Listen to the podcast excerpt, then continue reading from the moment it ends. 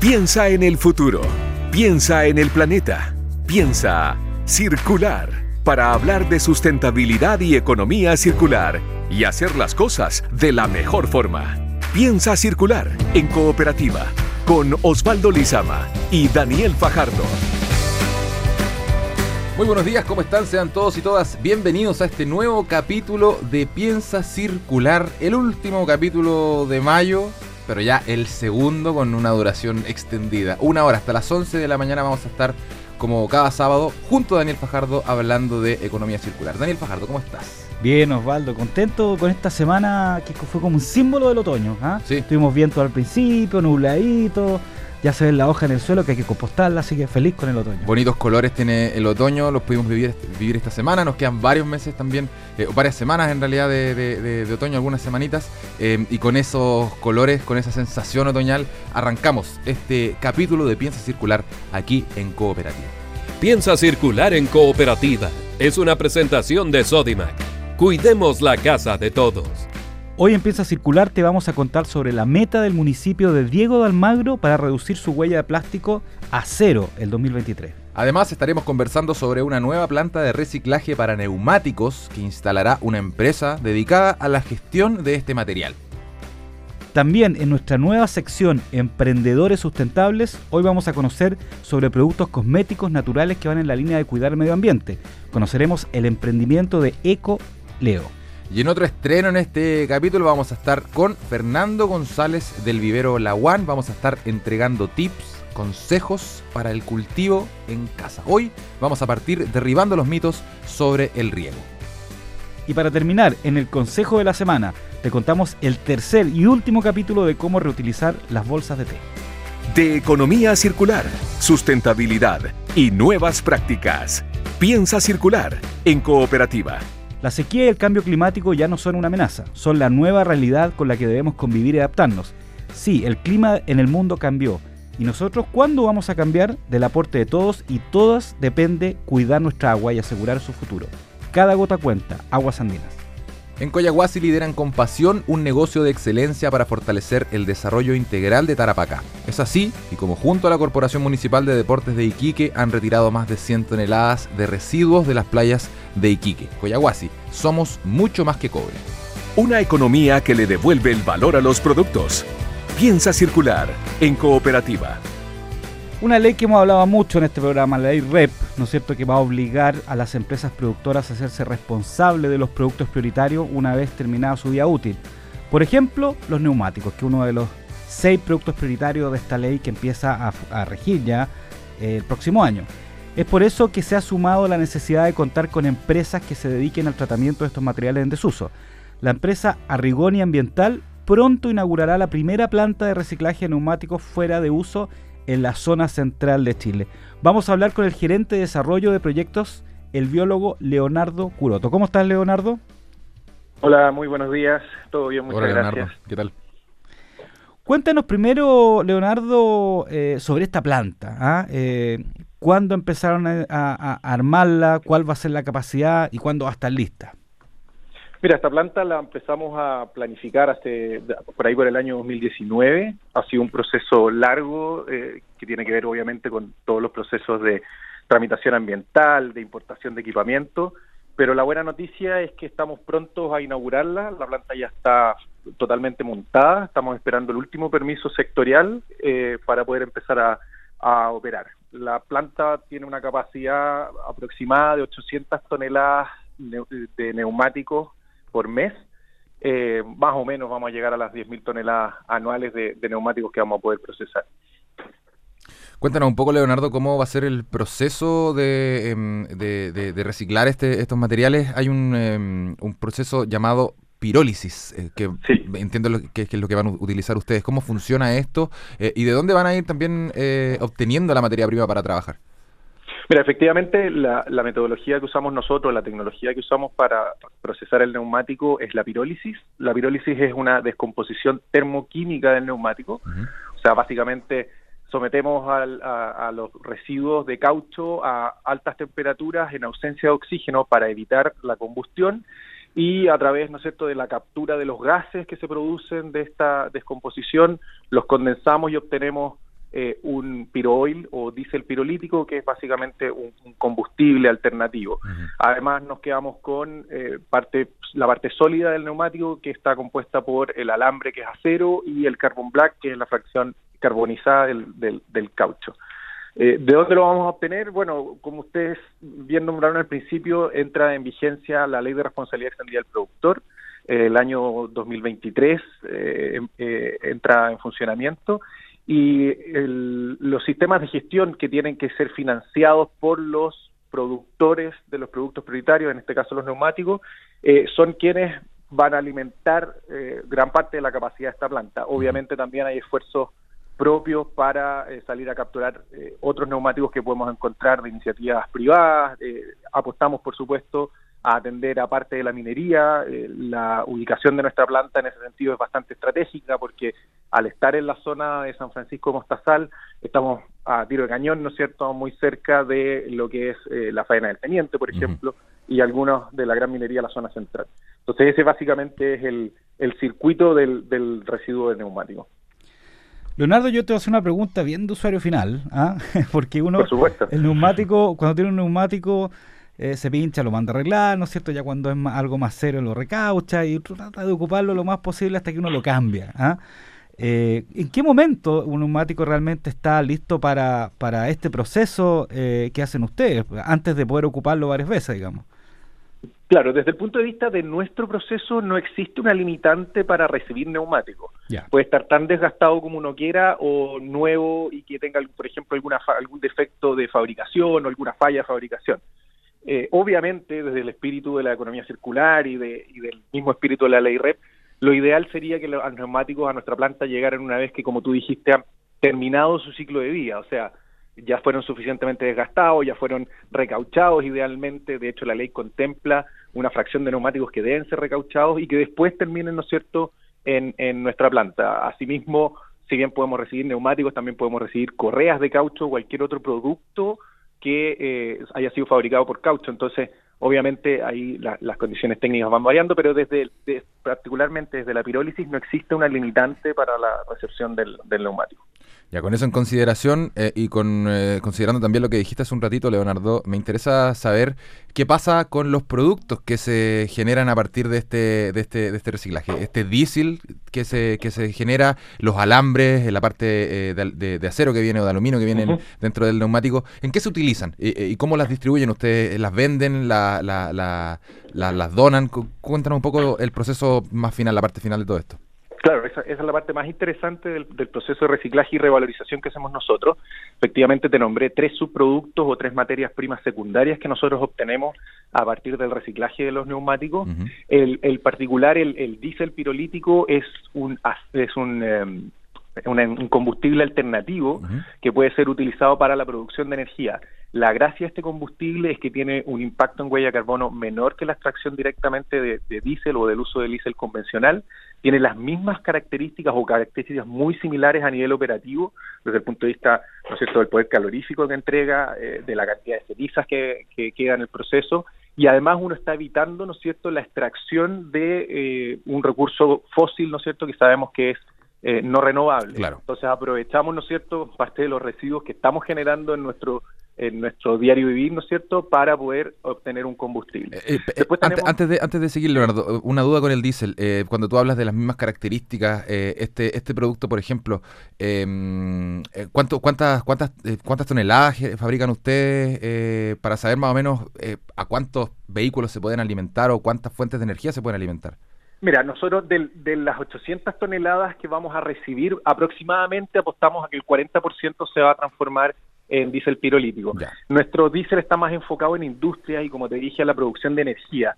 No, no, si bien tiene características muy similares al, al, diésel, eh, el, el diésel que usan los, los motores de combustión interna, ¿no es cierto?, de los vehículos, tiene algunas eh, procesos de refinamiento un poquito más eh, especiales.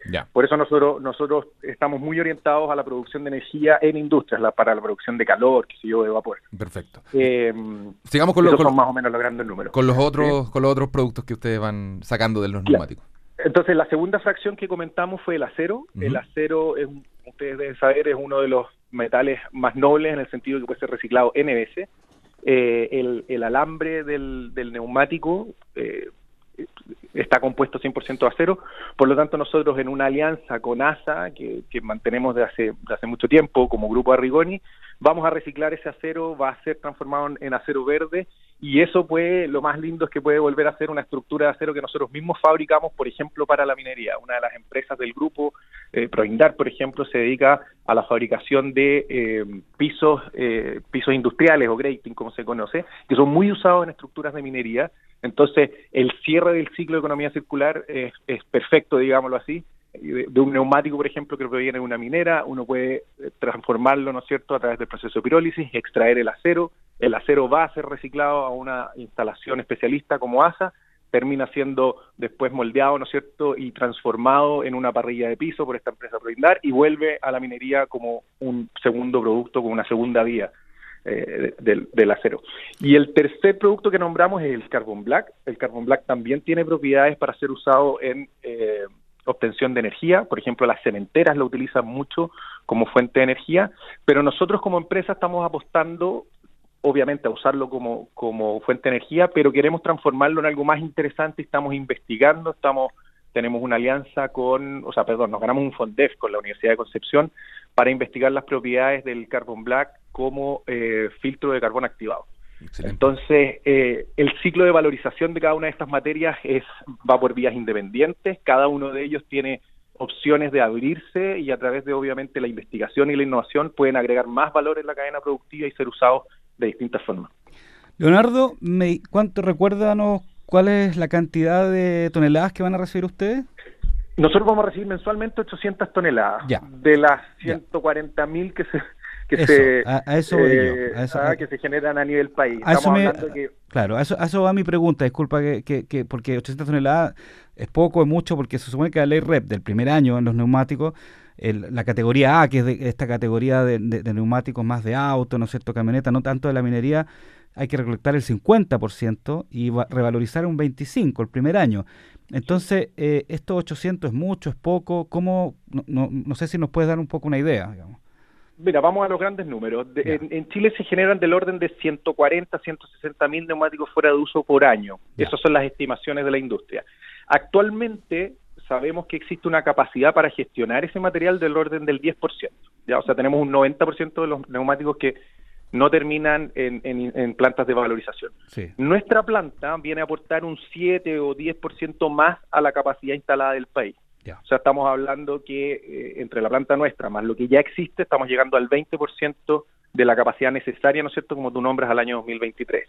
Lo que quiere decir que eh, estamos faltos de aproximadamente un 30% de plantas, o sea, de capacidad instalada de plantas de revalorización de neumáticos para llegar a cumplir con el objetivo, ¿no es cierto?, de la meta de la ley RED. No obstante, yo te estoy hablando de la, la capacidad actual más lo que nosotros vamos a instalar, pero también hay otras iniciativas que se están instalando en el norte para la gran minería eh, y en otras zonas que también amplían esa capacidad. Yo no tengo claro eh, totalmente cuánto es ese delta. Asumo que eh, vamos, la capacidad instalada va a existir de aquí al año 2023 y es probablemente muy seguro. Leonardo, nos quedan poquitos minutos de conversación, pero nos interesa conocer el futuro em, de este proyecto, porque eh, se están ustedes adecuando para lo que va a ser eh, la entrada en vigencia de esta parte de la ley REP. Em, ya tienen algunos números vistos, eh, pero nos hablabas un ratito, por ejemplo, de investigaciones y estudios que son muy, muy, muy relevantes para el desarrollo de la industria circular. Cuéntanos un poco cómo proyectan ustedes em, que se vaya desenvolviendo, desarrollando este proyecto que están empezando a la hora de reciclar neumáticos? Mira, este, este el, el, mundo del reciclaje tiene, tiene tres partes, digámoslo, para que sea exitoso. Obviamente uno tiene que ver con la, los esfuerzos de recolección, ¿no es cierto?, que tienen que ver con cómo se organizan los sistemas de, gestión de residuos para que exista material eh, en condiciones y a tiempo para ser reciclado. El segundo es lo que estamos haciendo nosotros, nosotros, ¿no es cierto?, que es la valorización propiamente tal de los residuos y finalmente falta de alguna manera encadenar la demanda. eh, nos, parte del trabajo que tenemos que hacer nosotros como empresa es justamente unir esos cabos, eh, entregar capacidad instalada para poder procesar los neumáticos, agregar cada vez más valor en cada una de las etapas, o sea, buscar salidas alternativas para esos subproductos y finalmente eh, buscar demanda en las, las industrias que te comenté inicialmente, consumidores, por ejemplo, de, combustibles alternativos o de, acero, ¿no es cierto?, estructuras de acero. Eh, idealmente buscar procesos industriales que requieran de este carbón activado que te comenté antes o de, o de carbón black que puede ser usado también como pigmento. Ese es un poco los grandes desafíos en los que nos vamos a ver enfrentados como empresa. Nosotros tenemos un modelo de plantas más bien pequeñas, eh, nuestra planta se, emplaza en una superficie de, de, 1,5 hectáreas, por lo tanto creemos, estamos apostando por un modelo que pueda ser replicado a lo largo del país, más que apostar a grandes eh, industrias centralizadas, ¿no es cierto?, que, atiendan eh, a, la ley de responsabilidad extendida del productor. Por lo tanto, yo te diría que, para cerrar la idea, nuestro futuro es probablemente abrir una o dos más plantas en el corto plazo, eh, seguir investigando, seguir invirtiendo en investigación y desarrollo para aumentar el valor de los productos y ver cómo enfrentamos, ¿no es cierto?, el desafío de poner estos productos en el mercado para que el modelo sea exitoso. Es Leonardo Curoto, biólogo y gerente de desarrollo de proyectos de Arrigoni Ambiental, esta empresa que pronto va a inaugurar la primera planta de reciclaje de neumáticos fuera de uso acá en la zona central de nuestro país y esperemos que también se puedan abrir estas otras plantas que, nos contaba Leonardo. Leonardo Curoto, muchas gracias por haber estado en Piensa Circular. Em, te mandamos un gran abrazo y que tengas un excelente fin de semana. Gracias, Leonardo. Muchas gracias a ustedes por la oportunidad. Que tengan un buen fin de semana también. Que estén muy bien. Chao. Chao. Sustentabilidad, reciclaje y buenas prácticas. Piensa circular en cooperativa.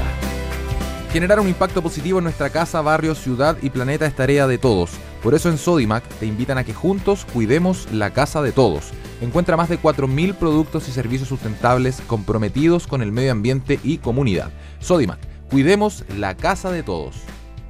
Las botellas retornables son un ejemplo de economía circular y su aporte sustentable podría resumirse en cuatro R's. Reducir, recuperar, reutilizar y reciclar. ¿Y tú, ya eres retornable? Hablando de sustentabilidad y economía, piensa circular en cooperativa. Y les quiero contar que la comuna de Diego de Almagro, en la región de Atacama, se planteó como meta lograr reducir la huella de plástico a cero para el año 2023. Una muy buena noticia. Para ello, el municipio impulsa un programa piloto de reciclaje. El detalle está en la siguiente nota del periodista Mariano Reyes. El primer programa piloto en Chile que busca gestionar que una comunidad sea cero residuos de plástico PET en un año es lo que se vive en la comuna de Diego de Almagro, en la región de Atacama. El municipio firmó un acuerdo para poner en ejecución un programa de reciclaje con el objetivo de reducir la huella de carbono a cero de cara al 2023 y fomentar el desarrollo sostenible de la comuna. Son un paquete de medidas desde la reducción de papel con compra de material reciclado, también la digitalización, tratar el uso de plástico en puntos mineros hasta la contratación de profesionales ambientales. Escuchamos al alcalde de Diego de Almagro, Mario Araya. El año pasado el Jardín Infantil Blanca Nieve hizo una intervención en lugares estratégicos de nuestra comuna, en el cual dispusieron diferentes contenedores para depositar las colillas de cigarro, los que posteriormente fueron reciclados y utilizados como abono para las plantas. Por otra parte, también se ha dispuesto centros de acopio de plástico en diferentes puntos de Diego Almagro, esto con el apoyo público y privado. Además, involucraremos a las familias de la comuna, ya que se le entregarán tres botellas de agua y deberán de devolver nueve botellas a cambio de la reposición de estas. Y así generaremos la valorización de los envases y transformando al plástico como un bien de intercambio y no solo como una basura de desecho. Acuerdo que fue firmado entre el alcalde de la comuna junto a la gestora ambiental y directora general de More Green Recycle, una iniciativa que busca proteger los paisajes de la zona y convertir a la comunidad municipal en la primera en gestionar sus residuos y lograr cero huella de plástico al 2023. Empieza a circular. Música reciclada. Canciones con vidas extra. Momento de hacer una pausa, Daniel Fajardo. Vamos, como siempre, con música, con canciones con nueva vida, canciones recicladas. Y hoy escogimos un trabajo de los fabulosos Cadillacs, que en 1995 tomaron una de las canciones más complejas y, más buenas de los Beatles, hay que decirlo. E hicieron una versión ska, reggae, eh, tranqui, media playera de Strawberry Fields Forevers para su discazo Rey Azúcar. Un excelente reciclaje, Daniel, porque pareciera ser que es otra canción.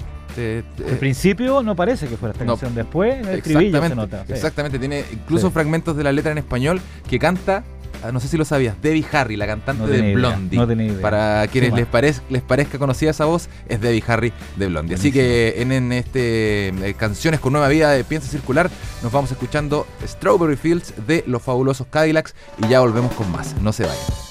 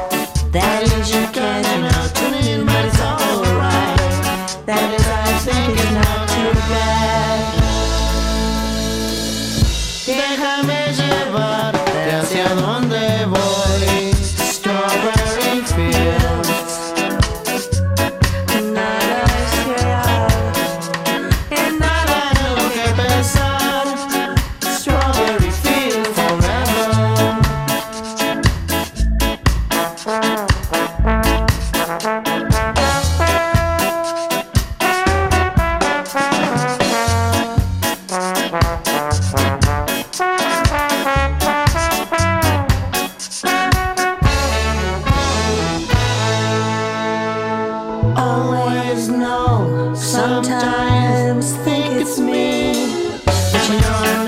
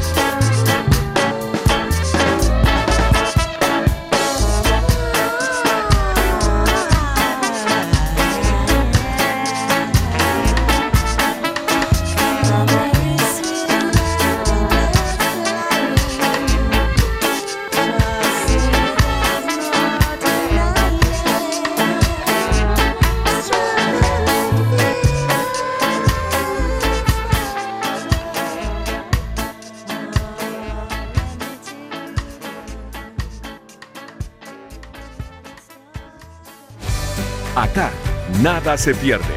Piensa circular en cooperativa. Estamos de vuelta ya en Piensa Circular en este último capítulo de mayo.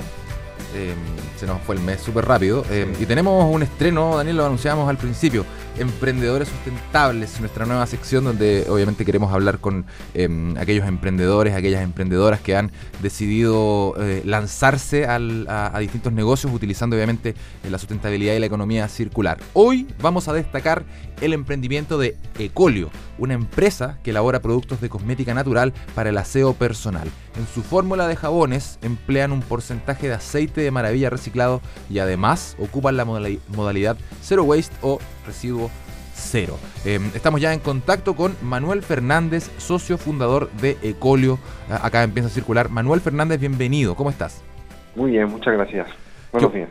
Eh, gracias a ti por estar acá en esta sección de emprendedores sustentables. Manuel, cuéntanos un poco cómo ha sido el viaje de Ecolio. ¿Hace cuántos años se formaron? Em, ¿En qué trabajabas tú, por ejemplo, antes de eh, lanzarte con este proyecto? Eh, ¿Cuánto tiempo llevan en funcionamiento? Cuéntanos un poco la génesis de Ecolio. Bueno, Ecolio nació eh, a finales del año 2019, eh, justo justo antes del, del social. Bueno, el, camino ha sido complejo porque nos ha tocado vivir estallido social, pandemia, eh, pero pero bueno, la verdad es que a- ahí seguimos, ¿no? Seguimos seguimos trabajando por, por nuestro sueño. Yo eh, antes de, de comenzar con esta con esta aventura, eh, yo trabajaba en, en, en minería. Yo soy geólogo de profesión ¿Ya?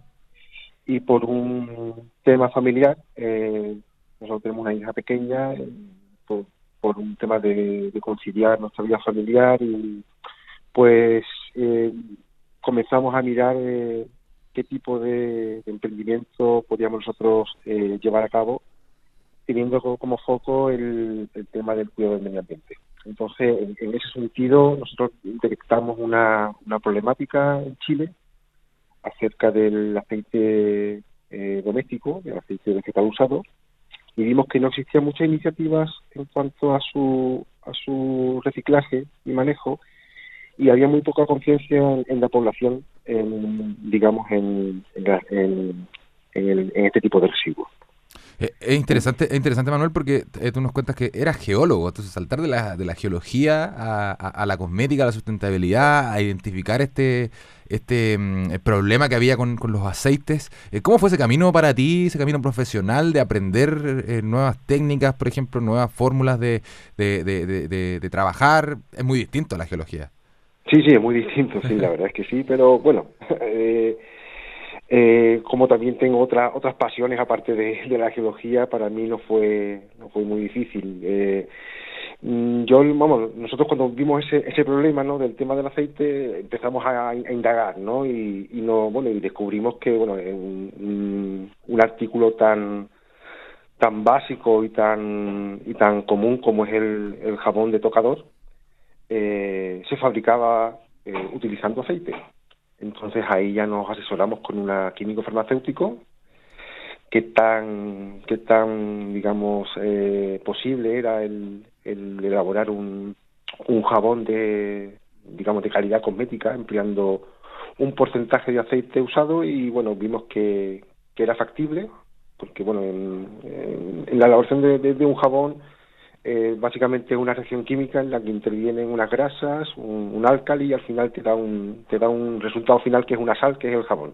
Es decir, lo, lo que tú ingresas en la en la digamos en la olla es muy distinto a lo que a lo que sale. Entonces vimos que era posible eh, el elaborar un, producto eh, de calidad empleando un residuo en la fórmula. Manuel, eh, cuéntanos ahora un poco, eh, ya que nos explicaste un poco cómo nació esta idea, ¿no es cierto? Y cómo surgió. eh, cuéntanos un poco exactamente cuál es la técnica o, o cómo se elabora este jabón, este, este, estos- este producto sustentable. ¿De dónde sacan la materia prima, ¿no es cierto? ¿Cómo la consiguen? Eh, y finalmente, ¿cómo es el proceso? ¿En una planta? ¿En la casa de ustedes? No sé. Cuéntanos un poquito de ese proceso. Mira, no- nosotros cuando, cuando ya eh, nos decidimos a, a llevar a cabo este proyecto, eh, nosotros eh, instalamos un laboratorio de, de bajo riesgo con registro ISP. Ya. Entonces, en, es- en ese laboratorio nosotros elaboramos todos nuestros productos.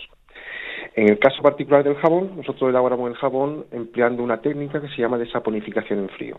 Es una técnica en la cual eh, uno mezcla los aceites y, y- y con, con el álcali y bueno, y con, aditivos que empleamos para, para distintos tipos de jabones y ahí sacamos el jabón. Este jabón, eh, bueno, esta técnica tiene la particularidad de que es una técnica que requiere que el jabón esté en un periodo de curado por 40 días. Es una, ¿sabes? Un, es un periodo largo en el cual el jabón está listo para, para ser usado. La, lo positivo de esta técnica es que eh, conserva las propiedades de los aceites en el jabón. Entonces es un jabón de, calidad. Es una, básicamente es como se ha hecho el jabón desde, desde, tiempo de, los de los romanos. Eh, es la técnica más, más eh, ancestral que hay en cuanto a la elaboración de este producto.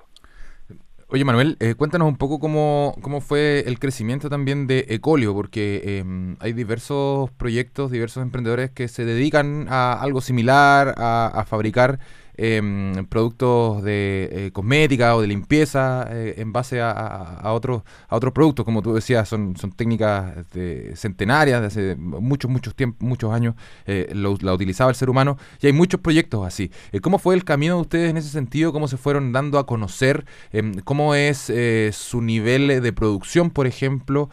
y cómo es su nivel de distribución también? Eh, a, a- qué lugares de Chile llegan, por ejemplo? Cuéntanos un poco cómo ha sido ese crecimiento de. Bueno, no, nosotros eh, empezamos elaborando únicamente jabón y, y luego ya con el, con el tiempo y, y dada un poco las circunstancias que, que hemos vivido estos últimos años, eh, decidimos eh, incrementar nuestra oferta y ya nos, digamos que nos, nos enmarcamos dentro de, de un concepto que es la, la cosmética sólida, no es cosmética sin agua. Nosotros, aparte de jabones, ya elaboramos todo tipo de productos para el aseo personal, desde champú sólido, acondicionador sólido. Eh, también hemos lanzado recientemente un, un jabón de afeitar clásico que se usaban nuestros padres eh, con el con el hisopo y, y la maquinaria reutilizable. Nuestra idea, al fin y al cabo, es eh, tratar de reducir al máximo el empleo del plástico en, en el baño. Eh, a ver, ¿qué, ¿qué más te puedo contar? Eh, por, eh, por- por Ah, ejem- bueno. por ejemplo, por ejemplo eh, entender un poquito también cómo, como, como decía Osvaldo, cómo se dieron a conocer una página web, fueron el boca Sí. a boca, eh, fueron a alguna feria, porque eh, la promoción a veces de los emprendedores es un tema que cuesta. ¿ah? Sí, ¿Cómo, cómo fue eso? Bueno, nosotros eh, lo funcionamos como e-commerce, ¿no? Entonces, nuestro primer paso fue que nos hicieran una página web para, para poder a través de ella vender nuestros productos y, y luego las redes sociales, nosotros fundamentalmente fun- funcionamos a través de, de Facebook e Instagram. Eh, gracias a, a esas plataformas y bueno, yo también luego he hecho una cierta labor comercial eh, a través de mailing, hemos conseguido, además de llegar al, al público de la calle, el poder empezar a, a tener presencia en, en plataformas a nivel nacional que, que tienen mucha visibilidad, como puede ser eh, Denda Chile o Replay, y también estamos en, en- en varias tiendas a lo largo de todo el país. Nosotros po- eh, despachamos a, a, a todo Chile. Nosotros tenemos, eh, empleamos eh, empresas de, de, mensajería a nivel nacional y, y cualquier habitante de Chile puede, puede disfrutar de nuestros productos si lo, si lo quisiera. Estaba revisando la página de Instagram que tienen Ecolio-Chile em, y hay muchísimos, muchísimos productos. Em, cuéntanos un poco, Manuel, cuál es el futuro de Ecolio en ese sentido. ¿Están desarrollando nuevos productos? Eh, ¿Buscan expandirse aún más? Me imagino es un emprendimiento relativamente joven que se ha desarrollado mayoritariamente en pandemia. Eh, me imagino que ahora ya viene la época un poquito más normal. ¿Esperan establecerse? Cuéntanos un poco cuál es el futuro de Ecolio. Sí, la, la, la idea nuestra es ya un poco volviendo a la normalidad, es empezar a tener mucho más presencia eh, a nivel nacional, sobre todo en, en tiendas, ¿no? Esa es nuestra, nuestra proyección. Eh, si bien tenemos ya una, una amplia clientela eh, de particular, nuestro foco ahora mismo está en, en el business to business, el, el poder, digamos, ofrecer estos productos nuestros a, a empresas, porque también una, una modalidad que tenemos nosotros es la de la personalización de productos. Nosotros eh, tenemos varios clientes eh, a los cuales le personalizamos nuestros productos pa- con, con, con su imagen corporativa. Ah, qué bueno. Nosotros tenemos esa, digamos, el, el objetivo eh, en este próximo año es un poco un poco ese, ¿no? El, el poder ampliar nuestra cartera de clientes eh, corporativos o, o de tiendas. Excelente. Manuel Fernández, socio fundador de Ecolio. Ecolio-Chile los pueden encontrar en eh, Instagram. Em, es una tienda que funciona a través de, de- de- de redes sociales, de plataformas digitales, así que ahí van a poder encontrar, en, en- en- no sé si lo sabía Daniel, en- o la gente que nos está escuchando, en Instagram, en la biografía de cada perfil, em, a veces ponen un link. Si uno pincha en el de Ecolio, hay muchísimos links. Hay noticias, tiendas, eh, hay una barbería, se pueden hacer consultas por WhatsApp, así que eh, bastante interesante el trabajo que han desarrollado ustedes a nivel eh, digital también. Eh, Manuel Fernández de Ecolio, esta empresa dedicada a elaborar productos de cosmética em, en base a la economía circular. Muchas gracias por haber estado aquí en Piensa Circular, Manuel. Te mandamos un gran abrazo y que tengas un excelente fin de semana. Un abrazo, Igual- abrazo, Manuel. Igualmente, muchas gracias, Waldo. Que estés muy bien. Chao. Porque lo circular parte por casa. Hora de conocer más ideas de huerta autosustentable. Oye Osvaldo, y en esta nueva era de Piensa Circular, que ya llevamos hasta el segundo capítulo de una hora, vamos a presentar un nuevo espacio de algo que ah, por lo menos a mí me gusta mucho. ¿Sabe de qué se trata? No me lo imagino. Las personas que tienen más de dos verdes que yo. O sea, Ah. consejos para la gente que le gusta la huerta, para la gente que le gusta el jardín, obviamente siempre dentro del marco de la sustentabilidad, de la economía circular, del reciclaje, de la protección del medio ambiente. Es un arte para mí, porque yo no, no sé mucho, así que voy a aprender harto con estos tips. Que bueno, yo también. Yo la verdad es que empecé a aprender esto más en pandemia, como todo el mundo que se puso a hacer pan, ¿no es cierto? Yo me puse a, a- a- a hacer un invernadero, pero en realidad tenemos un experto, ¿no es cierto? Y en esta sección vamos a saber tips y consejos para los huerteros y para los jardineros. Y comenzamos entonces con esta nueva área con Fernando González del vivero La One. ¿Cómo está Fernando? Hola, bien, muy bien. ¿Cómo están ustedes, Hola, muchachos? Fernando. Bien, gracias. Hola, hola. Oye, bienvenido. Estamos eh, muy ansiosos de, de tus consejos. Eh, les cuento que el vivero La Guana está en Calera Tango, ¿no es cierto? Y justamente hoy Fernando va a derribar mitos sobre el riego. Fernando. Sí, mira, estamos en una época que tenemos frío, de repente hay calor, de repente caen unas gotitas, otras no, etcétera. Y nosotros tendemos a pensar que las plantas son más felices con más agua. Entonces, muchas veces matamos a las plantas por exceso de agua más que por falta de agua. Una cosa como básica para tener en consideración es que a las plantas les gustan más los riegos abundantes, más distanciados en el tiempo, que poca agua todos los días. O sea, si yo voy regando todos los días un poco, ya sea la huerta o el jardín, eso a la larga me genera asfixia y no deja que las raíces crezcan y por ende tengo plantas más frágiles y que se terminan pudriendo.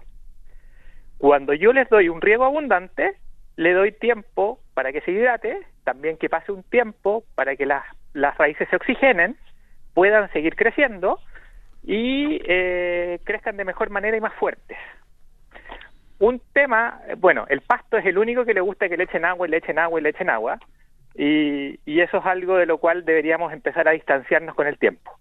Pero eso yo creo que es tema para otro otro otro dato por ahí. Eh, y cuánto distancio yo un riego de otro va a depender un poco de la de la realidad donde yo esté. Ya. Por ejemplo, para tener en consideración, los lugares ventosos son siempre lugares que se secan más rápido. Si yo sumo viento y sol, eh, obviamente el riego me dura menos. Siempre es importante meter el dedo en la tierra, porque ahí vamos a saber qué grado de humedad puede tener el, el sustrato, el macetero, etcétera. Entonces, y a su vez nos sirve también para conectarnos un poco con nuestro jardín y con nuestra huerta. Eh, además de eso, yo les diría que plantas que tienen mucho follaje, sobre todo cuando están en macetero, son plantas que yo tengo que ponerle más ojo. Por ejemplo, si yo tuviera un filodendro monstera dentro de mi casa con mucho follaje y un macetero chico, y mi casa en esta época es calefaccionada, yo debería preocuparme de que esa planta a lo mejor la tengo que regar mucho más seguido, porque las plantas transpiran por las hojas. Mucho follaje, más capacidad para transpirar, más capacidad para hacer fotosíntesis, todo, pero van a consumir muchísimo más agua. Entonces yo, yo les diría que acuñemos el tema de riegos más abundantes, distanciados en el tiempo, más que agüita todos los días. Oye, Fernando, ¿y cómo vamos a saber la cantidad de agua por cada planta? Depende del tamaño del macetero, me imagino. Claro, siempre piensa que una cosa importante es que tus maceteros tengan buen drenaje, que tengan orificios para que puedan evacuar el agua. Y que cuando tú das un buen riego, al final esa agua pueda salir por los agujeros de drenaje. Ese es como un, un índice de que se me regó todo el pan de tierra o las raíces que tenía la planta. Esto, Los macet- sí, perdón. Dime. No, este, este, esto, esto, esta forma de regar, digamos, y este distanciamiento, claramente tiene que ser durante todo el otoño, invierno y ya en primavera empezar a, a verlo de otra forma, me imagino. Estamos hablando de ahora, este- en esta época de frío. Correcto, pero en verano también tienes tu distanciamiento más corto. O sea, a lo mejor riegas tres veces a la semana, eh, dos veces a la semana, pero, pero no caigamos en el que la tierra tiene que verse húmeda. No necesariamente yo necesito ver la tierra húmeda, porque al final, a la larga, eso es lo que me va generando pudrición de raíces, que las plantas empiecen a tener manchas, manchas en las hojas, etcétera. Y a su vez hongos. Perfecto. Fernando, te agradecemos este consejo. Ya saben, a, a la gente que le gusta el jardín o que le gusta tener plantitas los maceteros adentro de la casa, súper importante el riego y estamos anotando para y esperando el próximo consejo de la próxima semana. Así que muchas gracias, Fernando, por el dato. Ya pues muchachos, muchas gracias a ustedes y aquí feliz de poder ayudarlos a todos. Un abrazo. Un abrazo, que Que esté estén bien. muy bien. Chao. Chao, chao. Chao, chao. Datos para hacer de este mundo algo más circular. Consejo Circular. Hemos llegado ya al final de este capítulo de Piensa Circular, después de esta hora circular, esta hora sustentable. Muchas gracias a todos ustedes eh, quienes nos escuchan cada sábado en la mañana. También agradecemos a Abel Pino y a Luis Debe que estuvieron en la puesta al aire de este programa. Daniel Fajardo, también a ti eh, por eh, lo que has hecho en este programa y por lo que vas a hacer ahora, porque tenemos, eh, antes de cerrar, el consejo circular. Yo estuve esperando este consejo porque los últimos dos capítulos estuvieron bastante buenos, lo he aplicado en mi casa y la verdad es que funcionan súper bien. ¿Cómo reutilizamos las bolsas de té, Daniel Fajardo? Sí, este es el tercer eh, capítulo de esta serie, ¿no es cierto? Que, que bueno que lo estoy aplicando. Y la gracia de ir aplicándolo po. y que todos nuestros eh, eh, que, que lo escuchan en la radio también lo apliquen. ¿ah? Eh, oye, te traigo otros tips ahora, dos tips más de, de, de qué hacer con las bolsas de, de té o en este caso también bolsas de, infusiones. Pero básicamente el té. Primero remover las manchas de grasa de ollas, de cubiertos, de sartenes, esas que están muy pegados, que están muy manchados. No. Claro, lo único que tienes que hacer, esas, esas que cuesta, digamos, esas Sí, que no, no, eh, y, hay, y hay algunas veces cierto eh, olla o sartenes que no podéis pasar en la virutilla porque Se- te- se- te- se rayan. Se rayan. Sí. Entonces, en el fondo, de- deja- lo dejas remojando eh, este, esta, unas dos, tres horas con unas dos o tres bolsitas de té y dejas que repose. ¿ah? Incluso si quieres que eh, una- es una mancha muy complicada, eh, puedes dejarlo toda la noche reposando. Ya.